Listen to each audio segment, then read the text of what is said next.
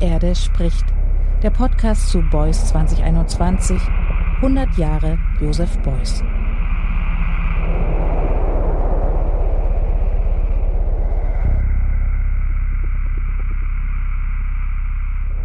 Marua, honey, mythology, or the mythopoetics of going back to one's roots.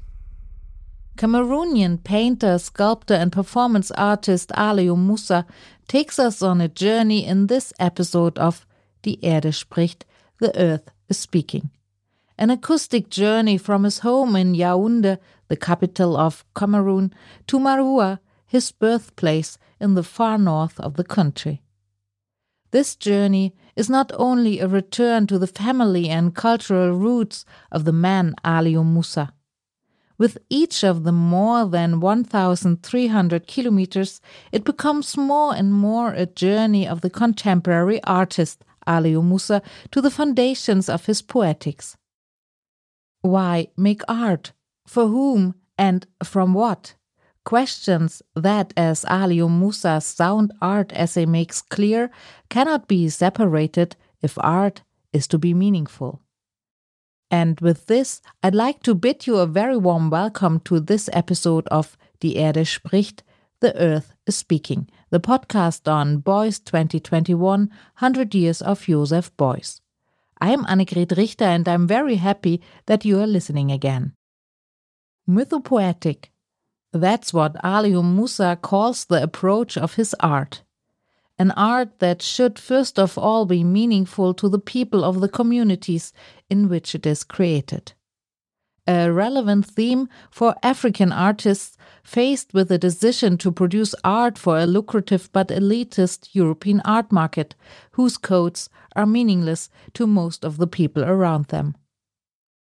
Why mythopoetics?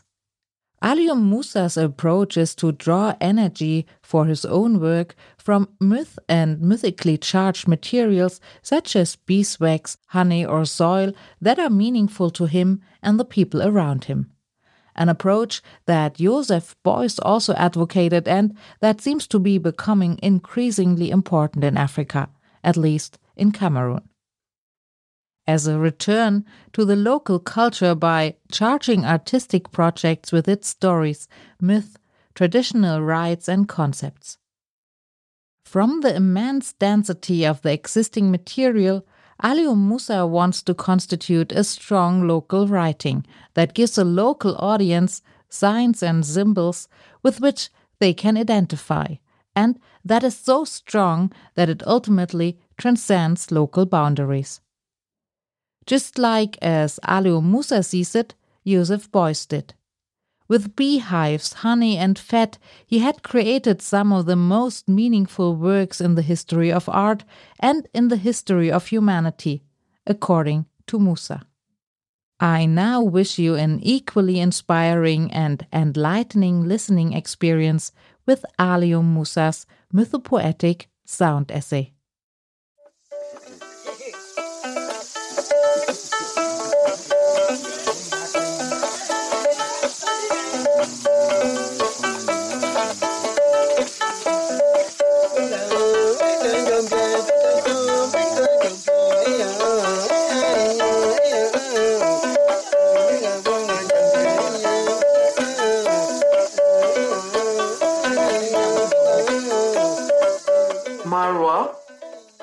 Mythology, or the mythopoetics of going back to one's roots.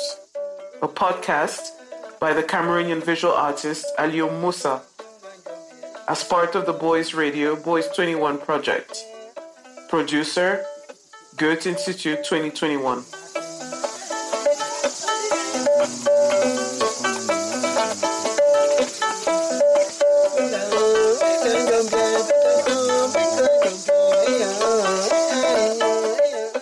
The journey, the meeting of the mythopoeic narrative. Genesis of the Beuys Radio 21 podcast project.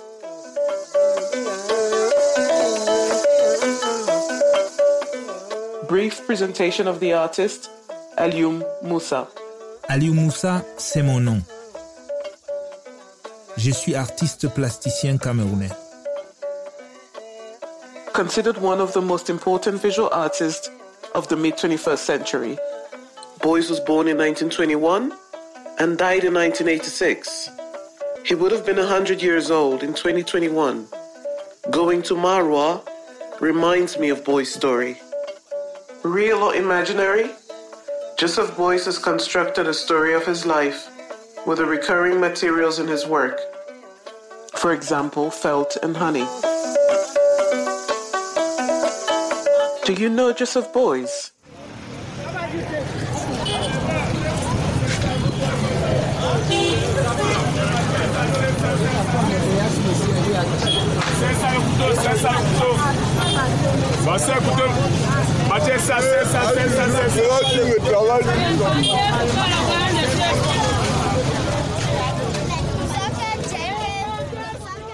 Pour la célébration de ces 100 ans de vie, je vous embarque avec moi dans un voyage au Cameroun, dans mon village marois. Pas pour vous dire qui était l'artiste, mais pour une balade dans un retour aux sources.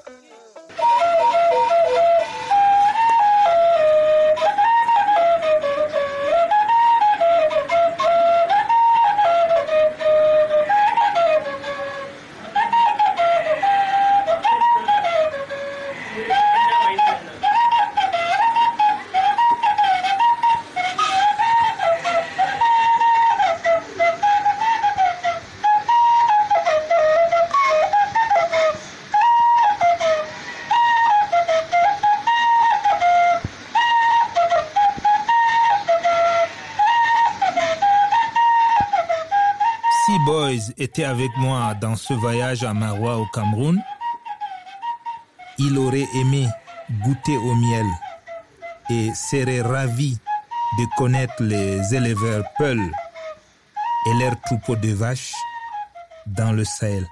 The trigger.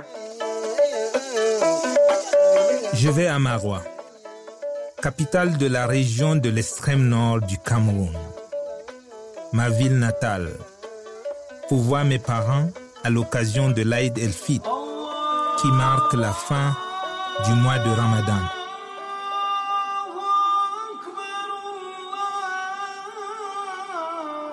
C'est un rituel annuel, un moment particulier pour célébrer de manière festive, mais aussi de manière spirituelle et culturelle, la rupture de 30 jours de jeûne. C'est le moment de pardon. C'est le moment de visite et de partage dans toutes les familles, dans le village. Le matin de fête, les gens s'habillent de vêtements traditionnels pour l'occasion. Un temps de prière et de lecture de Coran. Les femmes, dans des jolis pagnes colorés et parés de bijoux, s'occupent des enfants. Elles cuisinent des repas spéciaux pour la fête. Les plus jeunes rendent visite aux parents. Les hommes reçoivent des visites des membres de la famille, des voisins.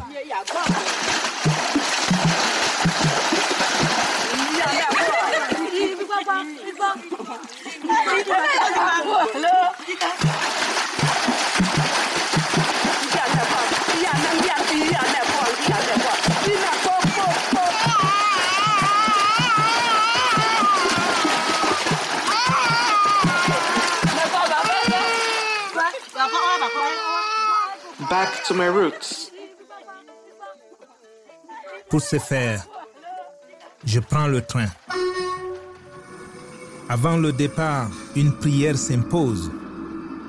Il faut bien manger et faire des réserves d'eau et de nourriture pour la route. On va entamer un long trajet de 1314 km au milieu de la nuit. Et chaque arrêt dans une gare, l'ambiance de marché s'installe et l'on vit tout le film du voyage à travers les fenêtres du train.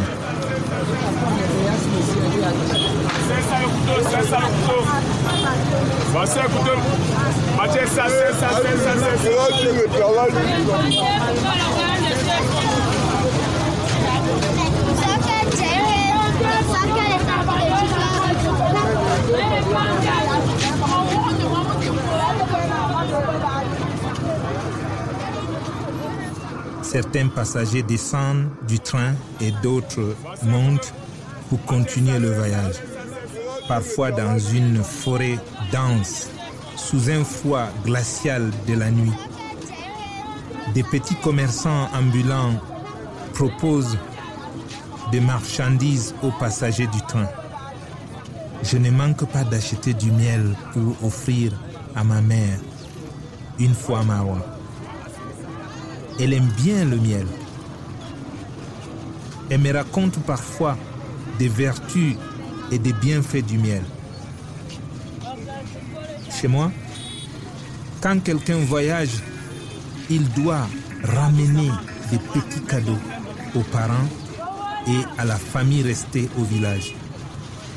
Une manière d'exprimer son affection envers les autres.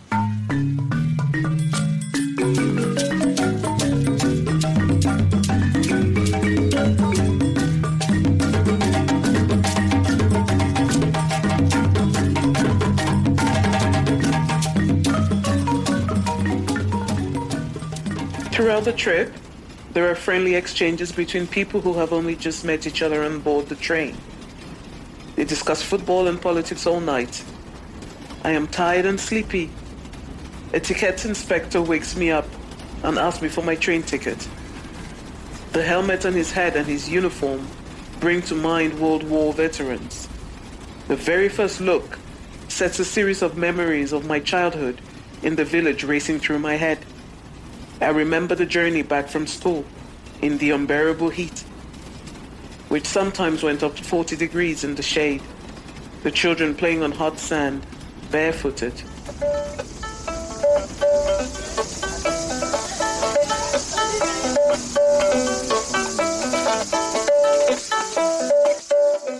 The myth. Le penseur africain d'origine Peul, Amadou Hampâté Bâ, disait En Afrique, quand le vieillard meurt, c'est la bibliothèque qui brûle. Les morts ne sont pas morts en Afrique. Grandparents use words, tales, myths, and legends to pass on knowledge and life skills to the young. The beautiful stories our grandparents in the village told us have remained with us, leaving a mark on our existence. I remember the tale of my ancestors, the Fulani nomads who came from the eternal, the maker of the divine, of the moon and the sun, and multiplied to form a family, which then crossed the entire Sahara, seeking pasture. My work as an artist makes me feel like a nomad too. Like my ancestors, I am fortunate to be able to travel, not only in Cameroon, but Africa and the world. So I feel like a nomad. Being a nomad brings me into contact with others, enables me to discover different cultures, life in society, livestock, breeding, and agriculture. C'est en étant dans la peau du nomade que je découvre les différentes façons de vivre et de se comporter face aux mythes et aux légendes racontées au fil de générations.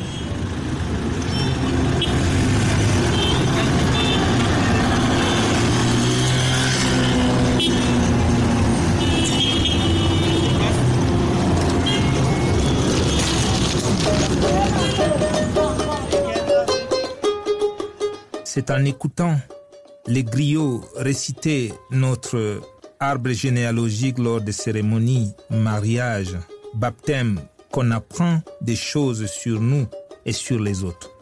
Il nous montre des lois, il nous montre des interdits, il nous montre des droits, il nous montre des devoirs face à la vie en communauté, moyens par lesquels nous on apprend l'origine de nos ancêtres, d'où ils viennent et comment ils euh, ont résisté face au temps et à l'espace.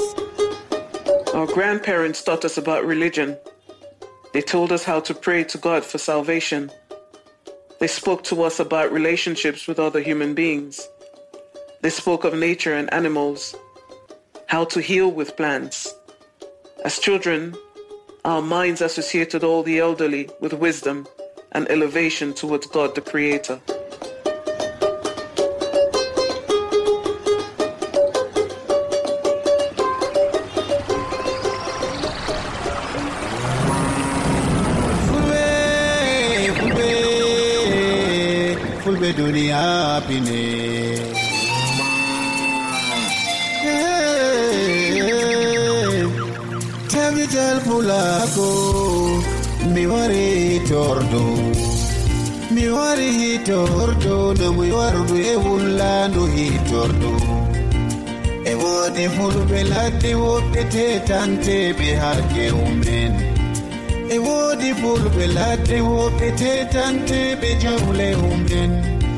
e Ses grands-pères étaient des guides.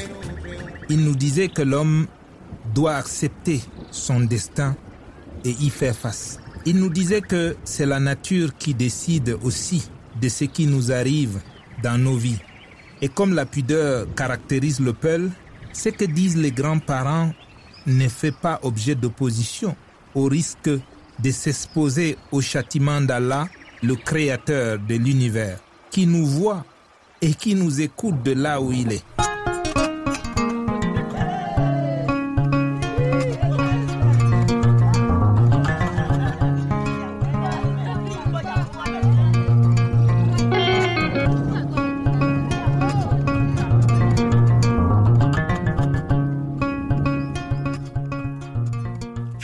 iconography to iconology. As an artist, I am increasingly interested in the vibrancy of Cameroonian culture, tapping into ancestral knowledge, nature to create art that speaks to those around me. Among the Fulani, trades such as embroidery and the traditional tattoos on the bodies of men and women distinguish the social classes that live together and share the same values. The cultural and artistic universes of our regions in Cameroon hold the energies of our ancestors and convey messages to the living.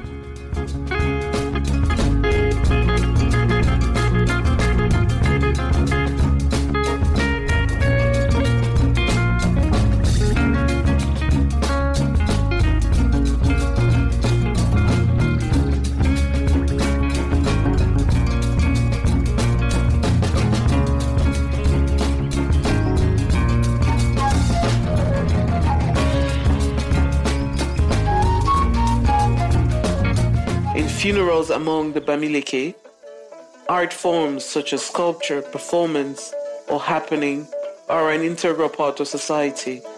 Masks are worn to convey a message. I would like my work to carry this energy and also convey meaningful messages.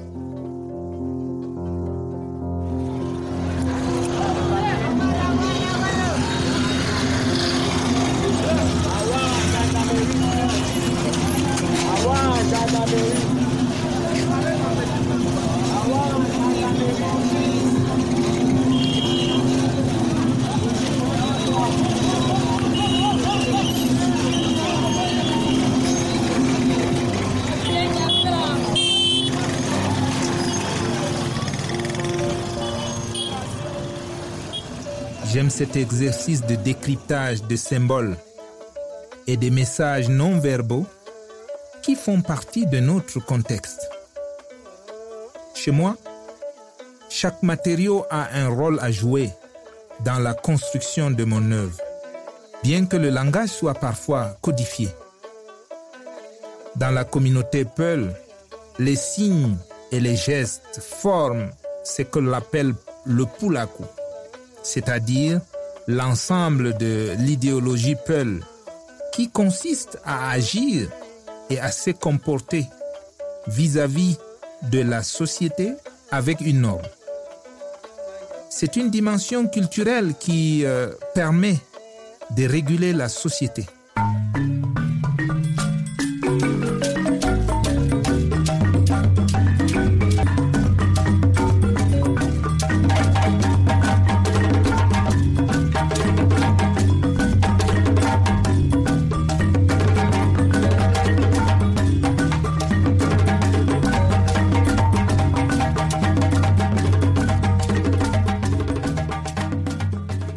Pose la question de quoi parlent nos œuvres et à qui elles s'adressent? Comment savoir ce qu'elles représentent pour nous et pour les autres dans notre contexte? Je voudrais me réapproprier de ces matériaux locaux, naturels, qui existent ici, comme la cire d'abeille, le miel et même la terre, pour en faire la base de mon travail artistique. La nature offre à l'artiste tout ce qu'il y a de mieux pour passer des messages de célébration de la vie, d'humanité, d'espoir et de paix, qu'ils soient mythiques, mystiques, voire mythologiques.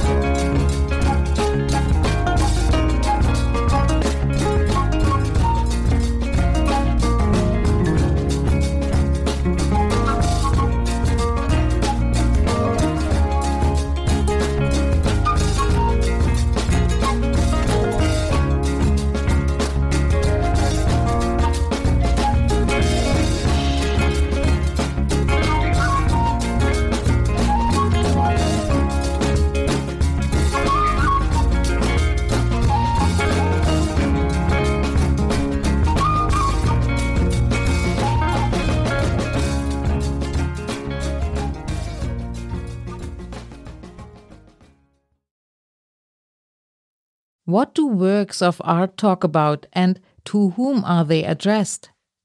What do they mean to the artist and what do they mean to other people in a different context?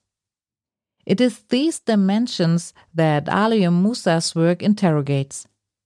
To thereby develop messages that celebrate life, humanity, hope, and peace, he uses the symbolism of local narratives, practices, and materials. A practice in which he sees himself connected to Joseph Beuys and which he finds useful.